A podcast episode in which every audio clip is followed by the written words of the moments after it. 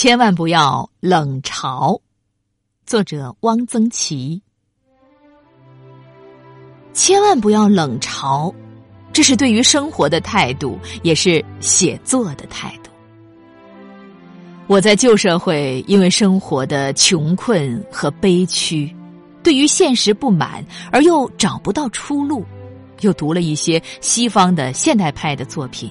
对于生活形成一种带有悲观色彩的尖刻、嘲弄、玩世不恭的态度，这在我的一些作品里也有所流露。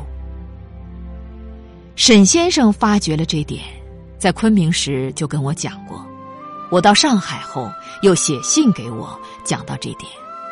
他要求的是，对于生活的执着，要对生活充满热情。即使在严酷的现实的面前，也不能觉得世事一无可取，也一无可为。一个人总应该用自己的工作，使这个世界更美好一些，给这个世界增加一点好东西。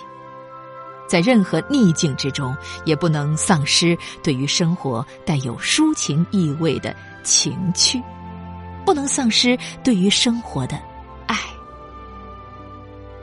沈先生在下放咸宁干校时，还写信给黄永玉说：“这里的荷花真好。”沈先生八十岁了，还每天工作十几个小时，完成《中国服饰研究》这样的巨著，就是靠这点对于生活的执着和热情支持着的。